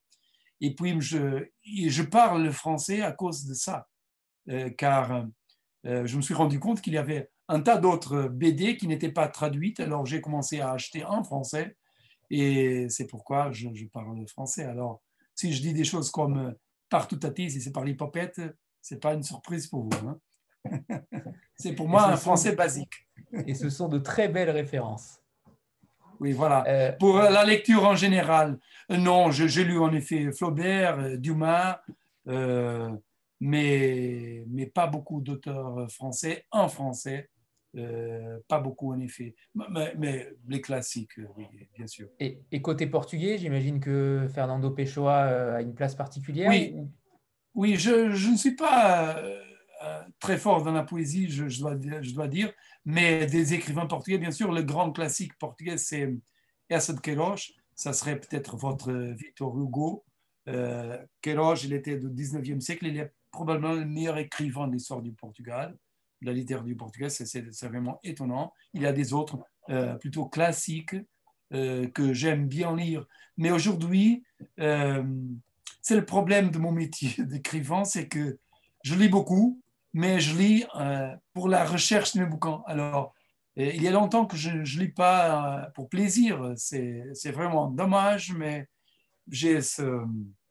j'écris un roman chaque année. Et il y a beaucoup de recherches. Alors, il y a même des rumeurs au que j'ai une équipe de gens qui, qui euh, fait la recherche, une équipe de gens qui écrivent mes bouquins pour moi et tout ça. Bon, c'est, évidemment une, c'est un délire, mais les gens trouvent mal à expliquer comment il, est, il fait le journal et en plus il publie un roman chaque année avec ce genre de recherche en profondeur et tout ça. Et je le fais naturellement, mais je, je, je, je, mets à la, la, position des gens et évidemment, c'est étonnant. Et, mais j'arrive à le faire, et même si je ne comprends pas comment, comment, je le fais, mais je le fais en effet. Euh, José, est-ce que, est que vous avez déjà reçu des, des menaces euh, ou des quelconques euh, échanges par rapport à, vos romans, notamment sur la religion? On sait que c'est un sujet qui est quand même très particulier? Est-ce que vous avez été euh, confronté à ce genre de choses? Euh, Oui, quand j'ai écrit L'ultime secret du Christ, il y avait beaucoup de lecteurs catholiques qui étaient un petit peu agacés avec moi. Ils n'ont pas menacé vraiment, mais bon, ils, ont dit des choses un petit peu pas sympathiques. quand j'ai écrit Furie divine, moins de réactions. Il n'y a pas beaucoup de musulmans au Portugal, alors ce n'était pas un grand sujet. J'ai reçu beaucoup de réactions au Mozambique, car il y a une grande communauté musulmane au Mozambique. Et j'ai reçu une menace, mais ce n'était pas vraiment une chose euh, choquante. Euh, toutefois, j'ai écrit un roman euh, qui n'est pas publié en français. En effet, c'est une trilogie. C'est la, la, trilogie du Lotus qui nous appelle, car il faut que je vous explique ce détail-là, mes romans, mes romans historiques, ils ont toujours, oh, presque toujours, un côté philosophique aussi.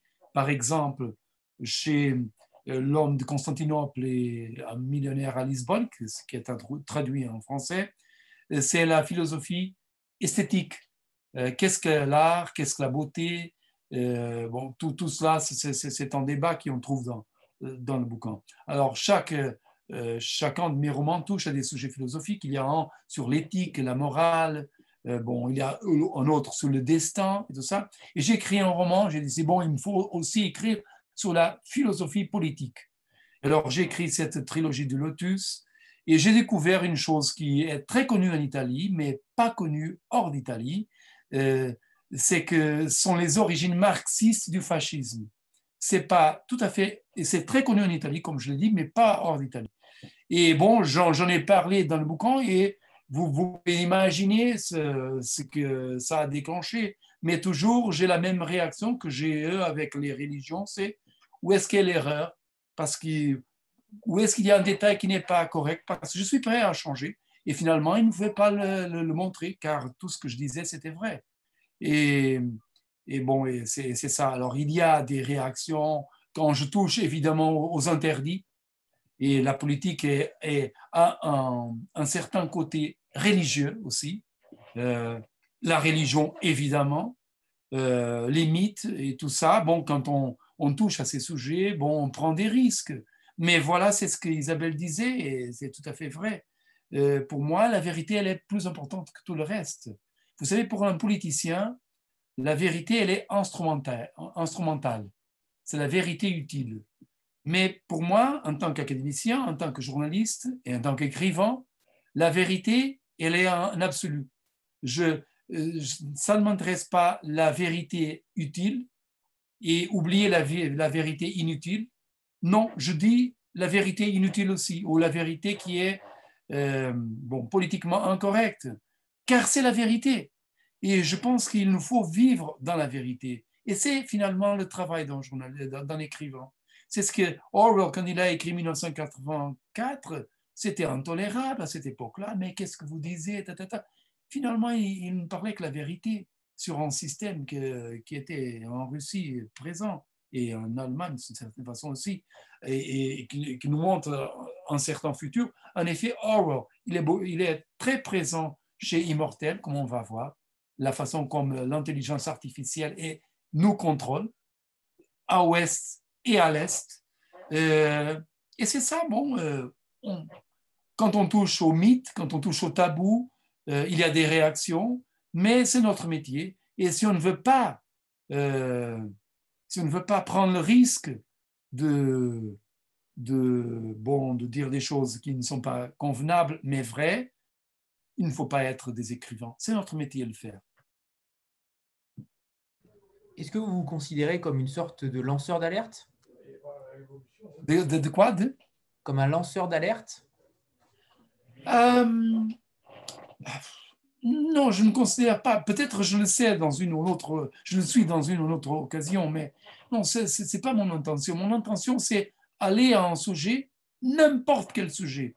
Il n'y a pas des sacrés ici. la, la seule chose sacrée, c'est si c'est vrai ou si c'est faux. Euh, alors, j'essaie de dire la vérité. Et s'il y a des gens qui disent non, vous, vous, vous dites des choses qui ne sont pas vraies, il faut me dire et je vais faire la démonstration. Mais c'est en effet euh, ce que j'essaie de, faire.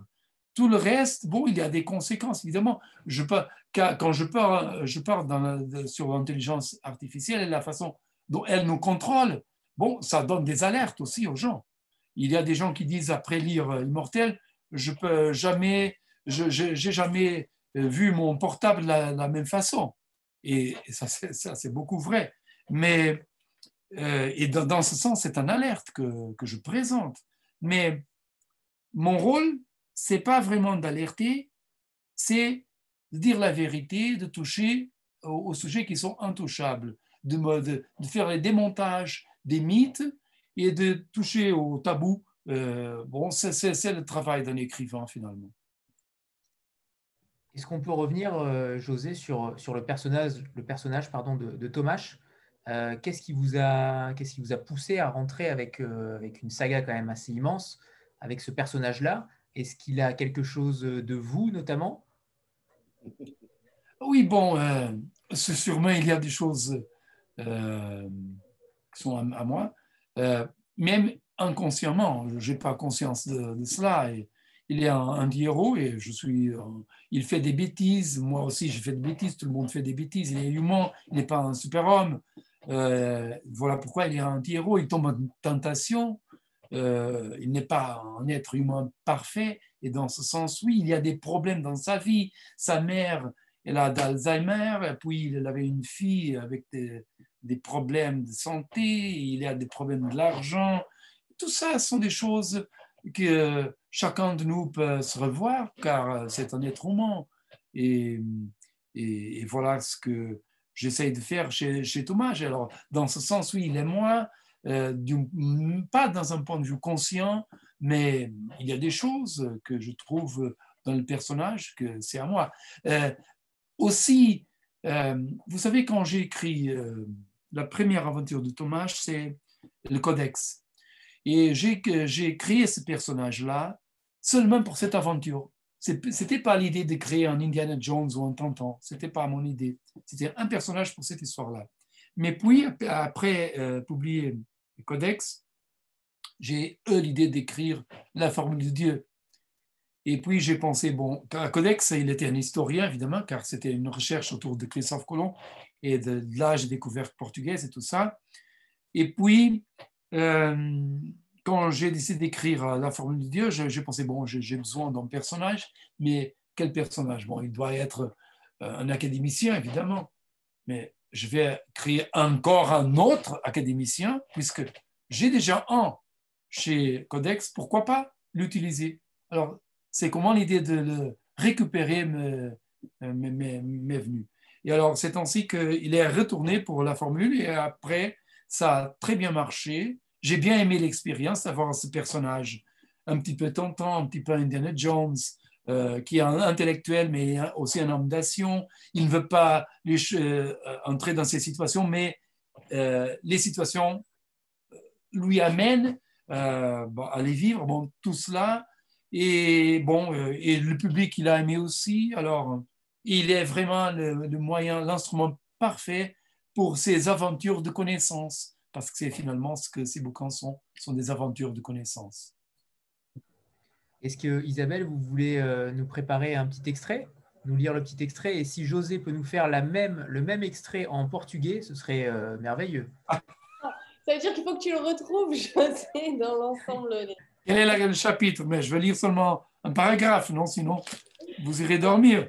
Euh, oui, oui, oui, oui, oui, oui je, trouvais intéressant ce passage pour ceux qui l'ont lu, euh, parce que c'est la force de José justement de réussir à rendre les choses euh, accessibles. On parlait de vulgarisation, c'est vraiment une de ses grandes forces. les connaissances, elles sont autour de nous, mais nous, on n'est pas forcément capable de les capter comme lui. Et après, il nous les restitue avec beaucoup de clarté. Et je trouvais très forte cette idée, cette image qui, qui nous propose de, l'exponentialité dans la problématique de l'intelligence artificielle. Alors, je vous, le, je vous lis le, ce passage.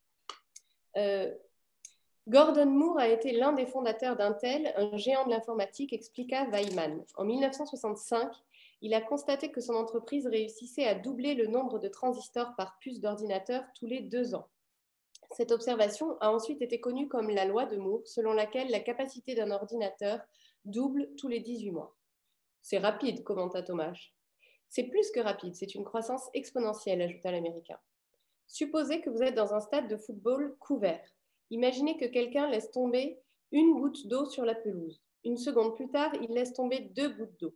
Encore une seconde, et ce sont quatre gouttes, et ainsi de suite, en doublant le nombre de gouttes à chaque seconde. À ce rythme de croissance exponentielle, combien de temps faudra-t-il selon vous pour que l'eau recouvre les gradins les plus hauts et que les gens se noient?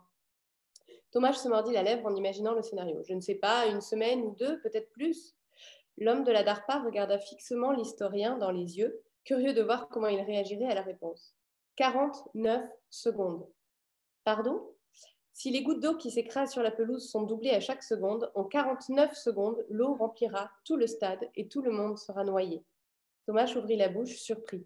Bon sang Le plus extraordinaire, c'est qu'au bout de 45 secondes, il n'y aura dans le stade que 7% d'eau et les spectateurs ne verront alors qu'une fine étendue d'eau sur la pelouse. L'inondation destructrice se produira au cours des quatre dernières secondes. C'est ce qu'on appelle une croissance exponentielle. Assisterions-nous à une accélération similaire du rythme de l'évolution technologique? C'est ce que suggère la loi de Moore, souligna Weilmann.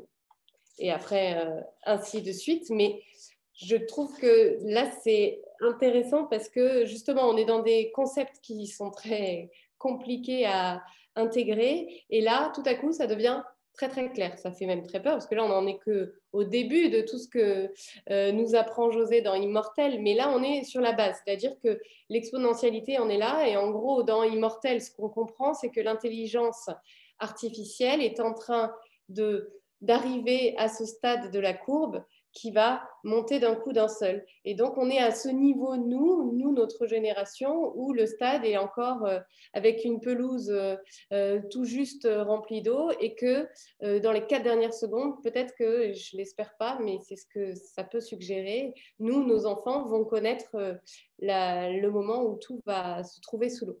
Et hum, alors, ça montre déjà la force du livre et de tout ce qu'on y apprend, mais ça montre aussi la capacité à que José euh, Rodriguez dos Santos a à nous euh, plonger dans euh, quelque chose de très concret, alors qu'on est dans une, comme vous disiez, Jannick, je crois, que c'est effectivement très conceptuel au départ, mais on arrive quand même à, tout comprendre.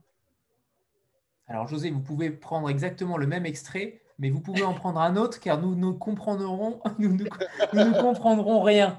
Donc, vous, voulez le même ou le peut-être le ah, premier Si, c'est le, si le, premier paragraphe, Le premier paragraphe du roman. Euh, sinon, ça, ça, Ok.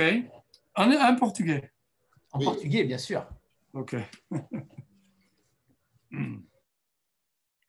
Sentindo todos os olhos pousados nele, o professor Yalbai passou as costas da mão pela testa e secou a transpiração. Estava um calor úmido e abafado em Hong Kong. Mas não era por isso que transpirava e o coração lhe ribombava no peito. As pessoas acotovelavam-se no anfiteatro da universidade. Embora a maior parte fossem estudantes, viam-se vários homens de fato e gravata e nenhum deles com ar de cientista. Espiões de certo, pensou o professor Yalbai. Ça suffit, je pense. Ça vous ressemble quoi Russe ou quoi non, c'est non, non. On a déjà, ah, bah, en tout cas pour ma part, j'ai déjà entendu du portugais, mais c'est vrai que c'est très, c'est très chantant, hein, forcément. Euh, oui, un petit peu de russe, c'est vrai, c'est vrai. Mais j'adore cette langue. Euh, Stéphanie? Oui, bonsoir. Euh, José. alors moi je n'ai pas encore lu votre livre, mais si j'ai bien suivi, ça évoque l'intelligence artificielle. Et euh, je voulais savoir euh, quelle était votre position en fait euh, par rapport à, à l'intelligence artificielle? Est-ce que votre roman délivre un message par rapport à cette, enfin, voilà, à cette nouvelle façon d'envisager la condition humaine? Et du coup, voilà, dans quel sens, comment vous vous positionnez? Oui, bien, je pense que si vous lisez le, bouquin, ça serait très clair, car je présente au début euh, l'évolution, les, nouvelles techniques et tout ça, et puis on parle sur les défis que, euh, que l'intelligence artificielle nous amène et nous présente, et à la fin du bouquin, il aura une conclusion, euh, et elle, sera un petit peu surprenante. Mais je peux vous dire que, à mon avis, et à cause de justement la loi de Moore, que, de, de l'extrait que, que Isabelle lisait, euh, je pense que l'humanité, comme on la connaît aujourd'hui, elle est presque finie, elle est proche euh, de sa fin. Euh, et l'humanité, en tant qu'elle existe, elle va finir. Et une nouvelle humanité va, est en train de naître. Et elle est en train de naître grâce à l'intelligence artificielle, mais elle va nous amener des grands défis. Je vous donne un exemple très simple. Par exemple, il y a ce qu'on appelle les. Comment, ça, comment s'appellent ces, ces êtres qui mélangent la, technique avec le biologique sont les, Le mot m'échappe à ce moment-là. Les cyborgs. oui, cyborgs. Oui, voilà, les cyborgs. Euh, le monde, les gens ne, ne, le comprennent pas, ne le réalisent pas, mais en effet, les cyborgs sont déjà parmi nous. Par exemple, vous parlez à ce moment-là avec un cyborg. Moi, je suis un cyborg. Pourquoi? Parce que j'ai fait un implant dentaire il y a trois mois. Euh, j'ai mis trois dents euh, de ce côté-là. Alors, c'est la technologie qui est entrée dans mon corps. Et euh, il y a des autres qui, avec un implant cochléaire, par exemple, aux, yeux, ou bon, un pacemaker, par, exemple. Il y a déjà, des gens qui, qui ont, ont, du Parkinson et il y a des électrodes au cerveau pour arrêter le Parkinson. Alors, c'est des implants dans le cerveau pour arrêter le Parkinson. À ce moment-là, Elon Musk, le patron de Tesla et SpaceX, il a créé une compagnie qui s'appelle Neuralink. Et il fait déjà des expériences pour des, des chips d'ordinateur dans le cerveau. Alors, vous voyez une chose, et ce n'est pas vos neurones qui vont mémoriser, c'est l'ordinateur dans votre tête qui est lié, à vous. Euh, vous voulez, par exemple, euh, entrer dans l'ordinateur, vous installez un chip de, euh, Bluetooth, un, système de Bluetooth dans votre cerveau, et vous entrez par la pensée dans l'ordinateur. Ça, c'est possible de le faire déjà aujourd'hui. Et c'est incroyable. Et avec la croissance exponentielle, on peut imaginer où ça va nous amener. Alors, à chaque moment, on aura, à ce moment-là, je suis tout biologique, sauf les trois implants dentaires qui sont technologiques. Mais demain, ça sera une autre chose, une jambe, euh, un œil, n'importe quoi. Et écoutez, mon implant dentaire en titanium, il est plus fort que les dents naturelles. Et euh, vous, vous, voyez, par exemple, il y avait cet athlète euh, sud-africain qui a gagné les Jeux olympiques, Oscar Pistorius. Il avait des, prothèses pour des jambes et il, courait plus vite que les autres, car les on peut produire des prothèses euh, plus performantes que les, jambes normales. Et on peut imaginer ça avec le cerveau, les yeux, n'importe quoi, le cœur.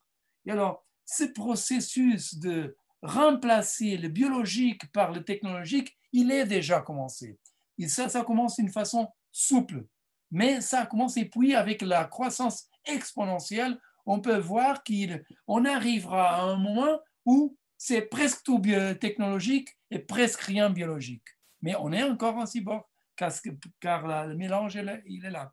Et il nous faut aussi penser que ça va nous aboutir à plusieurs euh, humanités, car il y aura des gens aussi avec les manipulations génétiques, dont euh, qu'on a parlé euh, le commencement du bouquin, cette manipulation génétique avec le, gène CCR5 pour empêcher que le virus VIH entre dans le corps. En effet, on a découvert, et ça c'est dans la vie, la vie réelle, même si elle est aussi dans le roman, que euh, le CCR5, c'est vraiment un gène qui fait la régulation de, l'entrée du VIH dans le corps humain, mais c'est aussi un gène qui régule l'intelligence. Alors, on a compris euh, à l'Ouest qu'en effet, les expériences chinoises euh, sur la manipulation génétique, c'était la, création du super-homme, parce en effet des expériences sur l'intelligence génétique.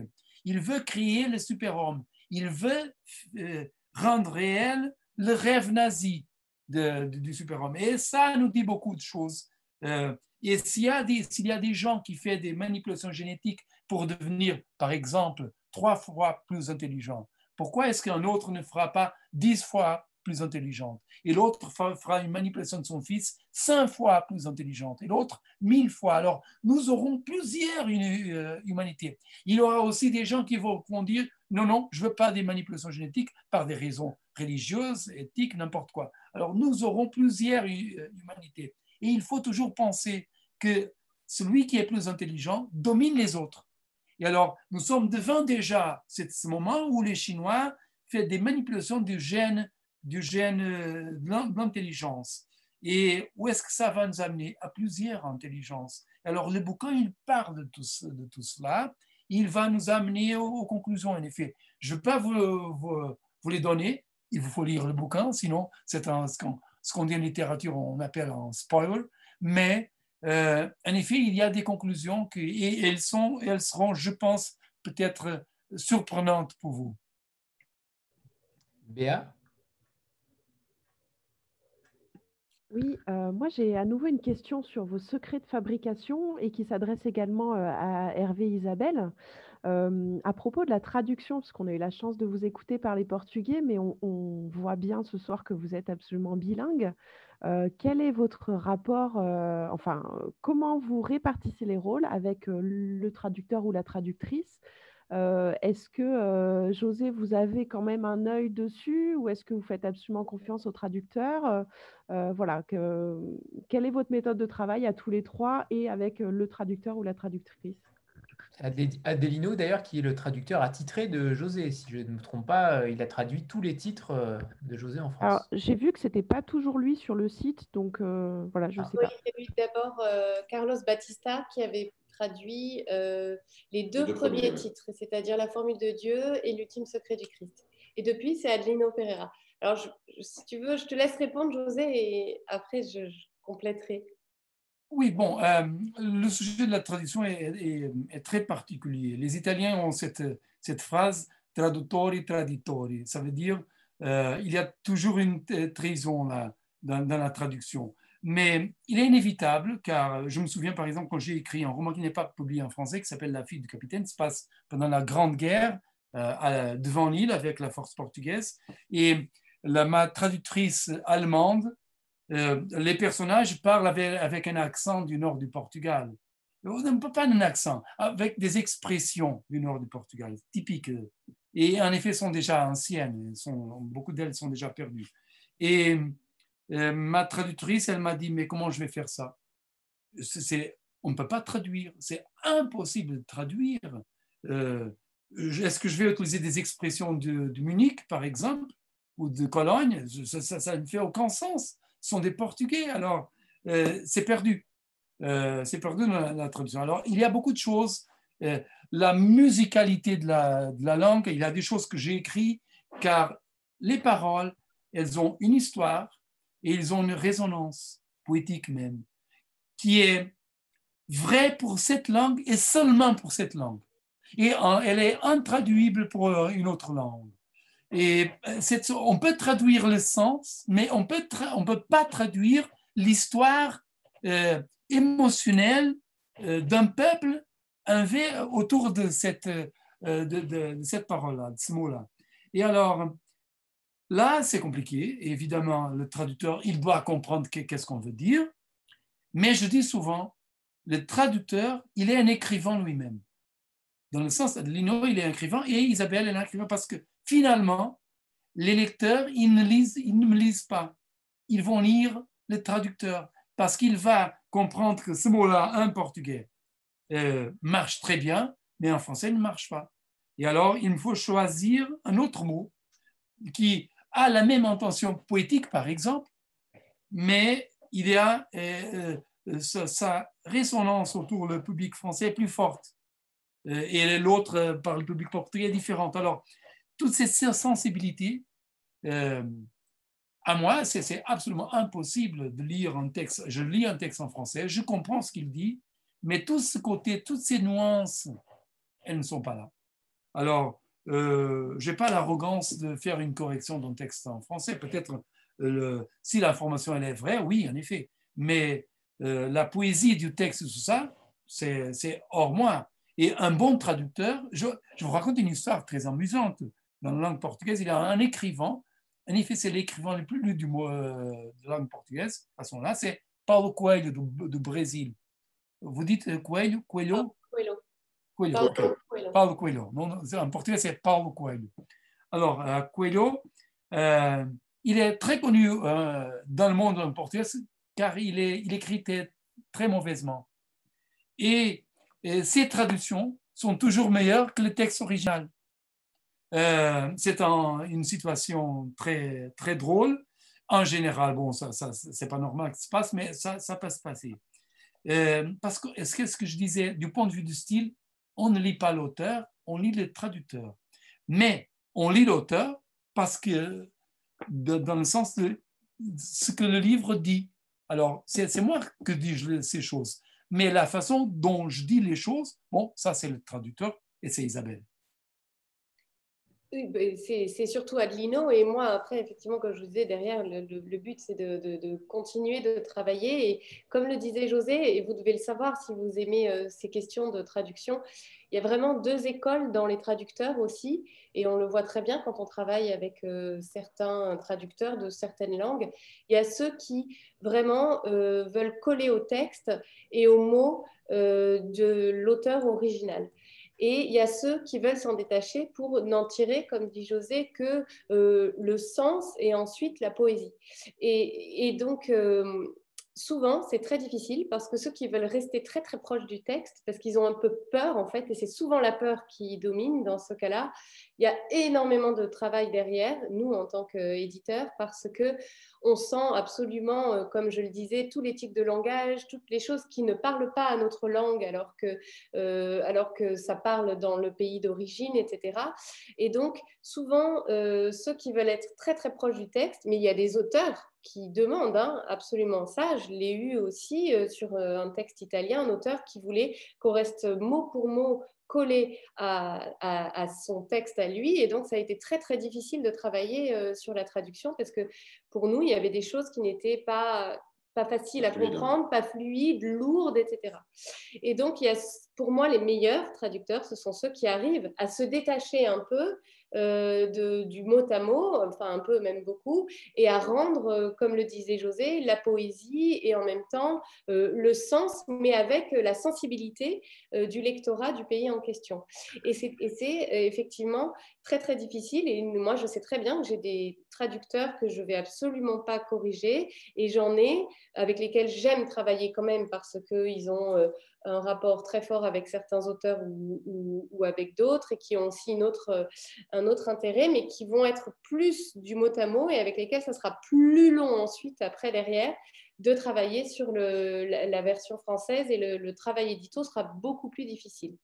Et ce qui est bien chez Adelino, je dirais qu'il est, euh, il, est euh, il, penche plus quand même sur le côté de, l'interprétation, mais étant donné le côté technique de José, qui n'est pas tout à fait le même, par exemple, qu'un Frida, où on est beaucoup plus dans euh, une histoire qui, qui, tend vers euh, du, littéraire.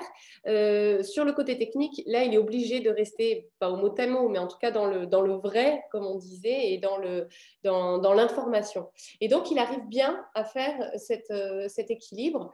Et il accepte surtout qu'ensuite on échange, lui et moi, parce qu'effectivement, euh, je, commence à tellement avoir l'habitude de travailler sur José que je sais où sont ses habitudes à lui, qui ne seront pas forcément euh, acceptées par un lectorat euh, français, etc. Et donc on, on, échange beaucoup et on a la confiance de José qui, lui, quand il relit le fameux BAT dont je vous parlais, va regarder quand même les éléments très techniques, là où il sait qu'il ne faut pas qu'on se trompe.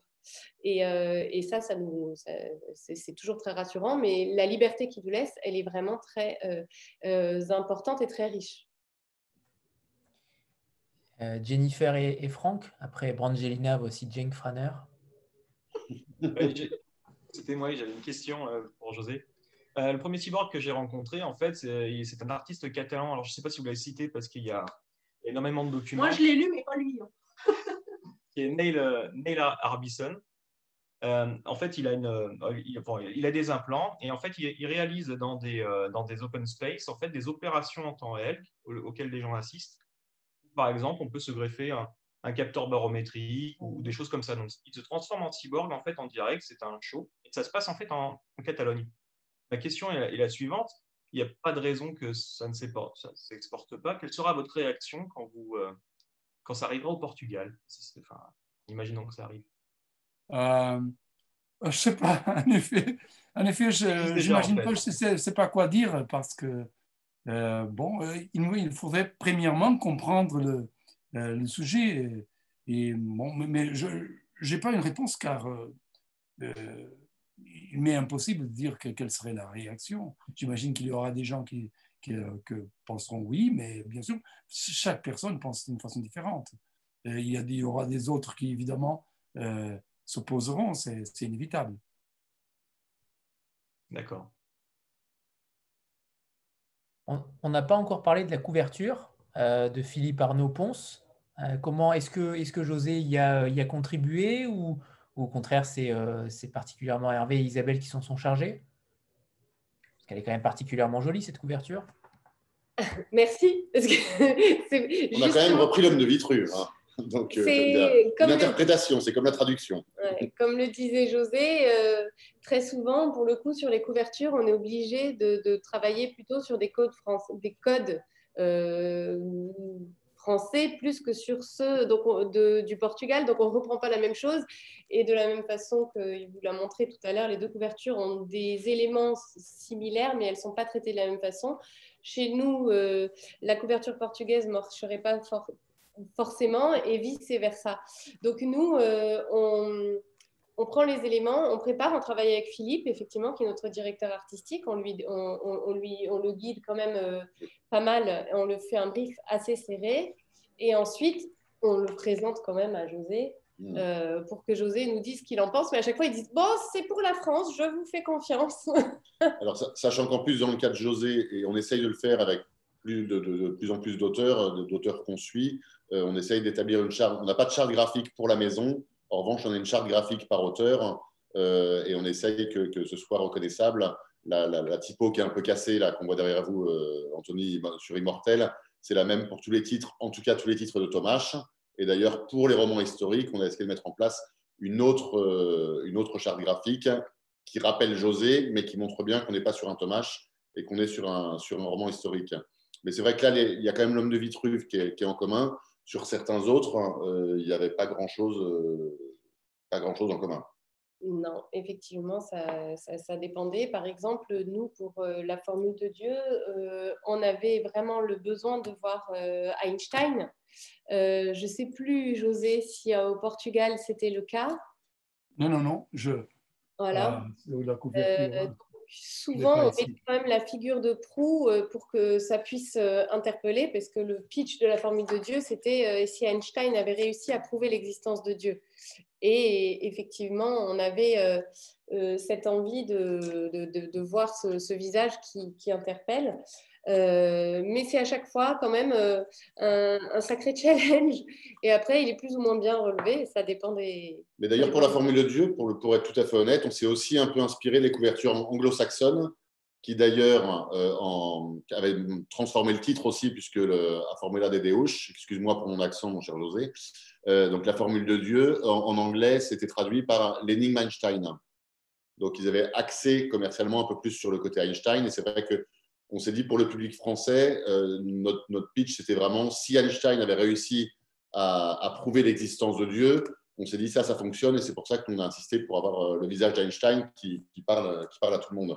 Donc c'est vrai que c'est quelquefois. Et là, euh, l'éditeur turc de José m'a contacté il y a une semaine ou deux en me disant Ah, on a vu votre couverture d'Immortel, elle est super, est-ce que vous pouvez nous mettre en contact avec le DA pour qu'on pour qu'on puisse la reprendre? Donc voilà, après, c'est vrai que quand on a la chance d'avoir un auteur avec 18 ou 20 pays, euh, on peut regarder euh, aussi euh, ce, que font, ce que font les copains et, s'en inspirer.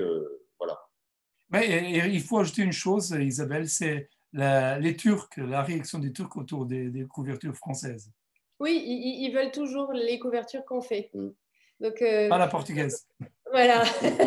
Donc c'est drôle, hein, parce qu'en fait, on se rend compte qu'il y a des, il y a des, des, des, ambiances qui parlent plus à d'autres pays, culture. Et les Turcs, effectivement, systématiquement, depuis le début, ils, nous contactent et ils nous demandent euh, les couvertures. Donc, euh, en Turquie, c'est nous, en fait, qui les avons créées et puis eux, ils les, ils les reprennent. Et c'est effectivement, nous, on travaille avec euh, Philippe Arnaud-Ponce depuis quasiment le début. Donc, c'est c'est un travail euh, sur le long terme, on va dire. Voilà, et puis quand on fait des campagnes de communication, là, il va y avoir tout un affichage gare, hein, euh, sauf si on n'a plus le droit de prendre le train. On n'a pas écouté le président puisqu'on était tous ensemble. Pas cela dit, selon ce qu'il a dit, on verra après. Euh, on demande à Philippe aussi de décliner toute la charte, toute la charte graphique, si on fait des publicités dans le livret hebdo, si on communique vers les libraires, etc. On essaye de, tout décliner pour qu'il y ait une, une identité visuelle commune concernant le président, euh, sachez qu'il y a donc un couvre-feu de 21h à 6h euh, dans certaines régions, notamment Île-de-France, mais un couvre-feu euh, particulier, en tout cas restrictif. cela étant, avant de, après cette jolie, cette jolie nouvelle, on va peut-être faire une photo. On a l'habitude de faire une petite photo. Et avant de poser ma dernière question, donc on, se prépare pour la photo. Pour ceux qui ont les livres, mettez-les en avant, ce sera, ce sera encore mieux. Et Aline aussi aurait aussi une question après. 3, 2, 1. Allez-y, José. Super. Et donc, on choisit la couverture française, évidemment. Oh, je peux amener la portugaise aussi. 3, 2, 1. Super. Ok. J'avais une question justement pour la transition euh, qui était parfaite euh, pour la formule de Dieu. J'ai vu que les droits euh, télévisuels ou cinématographiques, je ne sais pas, ont été acquis. Où ça en est? Est-ce que c'est -ce c'est en production ou est-ce que ça a déjà été tourné? Alors, ce qui se passe avec le film, c'est qu'en effet, on a acheté les droits. on veut faire un projet aux États-Unis. En effet, on a déjà euh, trouver les financements. Euh, c'est la chose la plus difficile. Euh, apparemment, il y a deux difficultés. Premièrement, trouver, comment on dit, un réalisateur, on en français Directeur Ok, réalisateur. top. Car les, les, grands réalisateurs, apparemment, travaillent maintenant chez Netflix. Et c'est un petit peu compliqué. deuxièmement, le problème de la pandémie qui a, bon, pour le cinéma, c'était catastrophique. Hollywood a son, arrêté les choses. Euh, ben, et le, producteur, il m'a dit qu'il pense faire commencer le tournage euh, à, la, seconde moitié de 2021, l'année prochaine. Mais vous savez, je suis, je, suis pas bien, je suis mal à l'aise avec ce sujet car euh, les bouquins, c'est moi que je les écris, alors c'est moi et l'ordinateur. En effet, c'est ça. Et trouver un éditeur. Mais pour un film, il y a un tas de... C'est une chaîne de gens et il faut que tout le monde soit, toutes les conditions soient parfaites pour, euh, pour faire une chose. J'ai connu un écrivain anglais, très, il est très connu, Jeffrey Archer, qui il, est, il, était dans le gouvernement de Margaret Thatcher. Aujourd'hui, il est un, un, très grand écrivain anglais. Il m'a dit, José, tous mes bouquins, j'ai vendu les, droits pour le cinéma, j'ai l'argent euh, à la banque, ils, vont m'en payer zéro film euh, jusqu'à ce moment-là. Zéro. Parce qu'ils achètent les droits de euh, 1000, 2000 livres pour adaptation, mais il ne fait que 7, 8 adaptations chaque année. Et, et voilà, c'est vraiment en contrôle. Alors, pour moi, je vends les droits, mais je ne sais jamais où ça va nous amener, souvent nulle part. Quelquefois, peut-être, on, nous amènera à un coin quelconque, mais mon travail, c'est écrire le roman, ce n'est pas le cinéma. Très bien. Emeline alors euh, oui, bonjour. Euh, euh, Dos Santos, vous êtes un de mes auteurs favoris. J'ai lu quasi tous vos livres, même plusieurs, plusieurs fois. Euh, je voulais savoir, au même au niveau des, pour euh, les maisons d'édition, s'il y a des dédicaces prévues en Belgique ou pas? Ah, euh, bonjour. Alors, Belgique, non, on n'a pas à ce moment-là. J'étais une fois à la fête du livre à Bruxelles. Et en effet, le, producteur qui a acheté les droits pour la Formule 2, c'est Berger Films, de Patrick van den Bosch. il travaille avec Luc Besson et bon, les Américains, mais il y a un très fort rapport avec la Belgique de mon côté, mais en effet, euh, ça dépend souvent. Il y avait le plan cette année-là de faire une, euh, le tour, d'aller à Bruxelles, mais finalement, je pense, euh, je pense que c'est Hervé qui sera mieux que moi, mais le, Covid, la pandémie, ça, bon, tout... Ça, a beaucoup contrarié nos plans. on était à Strasbourg la semaine dernière. Euh, jusqu'à la veille, on ne savait pas si ça allait être maintenu ou pas. On avait prévu une, signature chez Filigrane à Bruxelles euh, qu'on n'a pas confirmée parce que c'est parce que trop risqué euh, de, de, de, prendre les billets d'avion, les ceci, les cela pour tout le monde, etc. Donc je pense qu'on va attendre que ça se calme parce que ça va finir quand même par se calmer. et puis on reprogrammera. Alors là, on aura des signatures pour l'instant, en tout cas, je, vais décortiquer un peu ce qu'a ce dit Macron, mais euh, on avait des signatures qui étaient prévues à Paris euh, le 11 novembre au Divan, euh, le 12 novembre chez Cosmopolitan Angoulême, le 13 à l'espace culturel Le Sommet d'Aranjal près de Bordeaux et le 14 à Toulouse au Cultura de Balma. Pour l'instant, on a, on a confirmé ça. Début décembre, il y a en principe une tournée entre Marseille, Aix, Saint-Étienne, Lyon, Vienne et on retourne à Marseille. Mais là encore, c'est soumis à, soumis à, voilà, à, confirmation. Mais euh, j'étais en filigrane déjà, je, me souviens, trois fois. Trois fois. Et en effet, mon éditeur, il m'amène tout le monde de langue française, évidemment en France, en Suisse, en Belgique, au, Québec. Je me pose seulement la question pourquoi pas le Tahiti, mais bon, c'est à Hervé de répondre. J'ai dit que si on vendait 100 000 exemplaires, je t'emmenais à Tahiti. c'est enregistré, hein Oui, oui. Ah, ah. Avec Flore Bella et Isabelle, bien sûr. Euh, euh, Isabelle et Hervé, on va peut-être euh, terminer notre rencontre sur, sur peut-être votre prochain roman qui sort le 22 octobre, Les Jardins d'hiver de Michel Moati, autant en parler aussi. oui. oui. Alors, qui, a, qui a un pitch quand même assez fabuleux aussi. Donc, tout à fait. Michel Moati, je vous parlais des auteurs français et des auteurs étrangers. Michel Moiti, c'est notre auteur de polar français qu'on a lancé il y a un moment, parce que c'était en 2013, avec Retour à Whitechapel, qui était son premier roman sur le, la véritable identité de Jack l'Éventreur. Il avait fait une enquête aussi, c'est toujours, on se retrouve toujours un peu dans le même, euh, dans le même genre, c'est-à-dire euh, on est entre la recherche de la vérité et en même temps la fiction. Euh, il avait fait un très gros travail de recherche et ce, roman a très bien fonctionné et, Michel a commencé à nous montrer aussi l'étendue de ses capacités. Ça, c'est le prochain. Et Michel Moiti, c'est un auteur qui a un univers incroyablement large et qui a aussi des qui a un style très fort euh, en termes d'écriture, mais qui peut aussi bien écrire des, thrillers très euh, actuels comme euh, Et tout sera silence ou Tu n'auras pas peur qui a été pris polar de Cognac en 2017, tout comme il peut écrire des romans psychologiques noirs, des, des polars historiques qui sont beaucoup plus lents dans leur dans leur, euh, dans leur euh, travail et dans leur rythme. Et à chaque fois, on est transporté parce que lui, c'est un auteur de, c'est un sociologue au départ, et donc sa force, je dirais, dans son écriture, c'est de nous plonger dans les univers qu'il a décidé d'aborder. Les jardins d'hiver, c'est en Argentine au moment de la junte, donc euh, fin, des, fin, fin, des, années 70, début 80. Et euh, c'est un jeune Français qui travaille euh, à Buenos Aires, qui ramasse sur le bord de la route un homme qui a l'air complètement perdu, qui est euh, défiguré.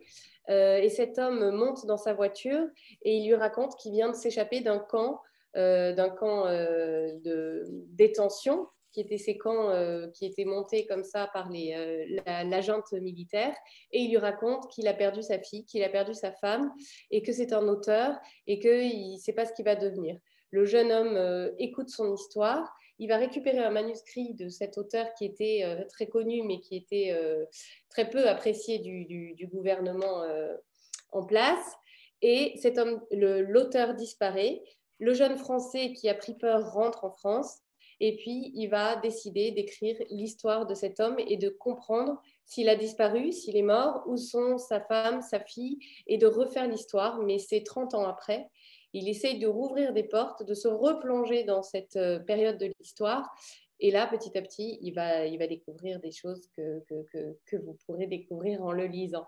Ce qui est très intéressant, c'est qu'on est dans une période de l'histoire qui est assez proche de nous, mais qu'on ne connaît pas forcément. On a on a tous des images en tête, notamment euh, euh, les femmes, toutes ces femmes qui ont disparu, les enfants qui ont été volés, des choses terribles qui se sont passées. Mais là, on est complètement plongé dedans, comme il arrive à le faire très très bien. Et euh, il y a l'intrigue qui nous prend, mais en même temps la partie historique qui est euh, passionnante. Ça sort donc le 22 octobre et ça s'appelle Les Jardins d'hiver. Et le petit, la petite phrase, c'est il y a des portes qui doivent rester fermées. Exactement. Merci. Des pages qui doivent être ouvertes, des livres qui doivent être ouverts et des pages lues. bien vu, bien vu. La métaphore est toute trouvée. Merci, euh, il est temps de, nous quitter. Merci infiniment à, tous, les, à tous les quatre, euh, avec Joali aussi euh, qui était là. C'était un plaisir de, discuter avec vous et d'avoir ce regard si intéressant de José sur, sur son livre et sur, sur ses, ses, multiples vies, hein, pourrait-on dire. C'est vrai que vous avez un parcours totalement passionnant et, on est impressionné par tant, de, par tant de culture et de savoir. Alors merci, merci à tout le monde. Et puis euh, peut-être à une prochaine fois, euh, Isabelle et Hervé avec euh, un autre auteur, avec grand plaisir. Et ben pour nous aussi, c'était un grand plaisir et merci beaucoup. Et merci, euh, merci à, toutes et tous. Merci, Merci à, à vous. tous. Merci beaucoup. Au revoir, bonne au revoir José, merci. Au revoir. Au revoir. Merci José. Merci José, ciao. Merci. Merci. soirée. Au revoir. Au revoir, au revoir.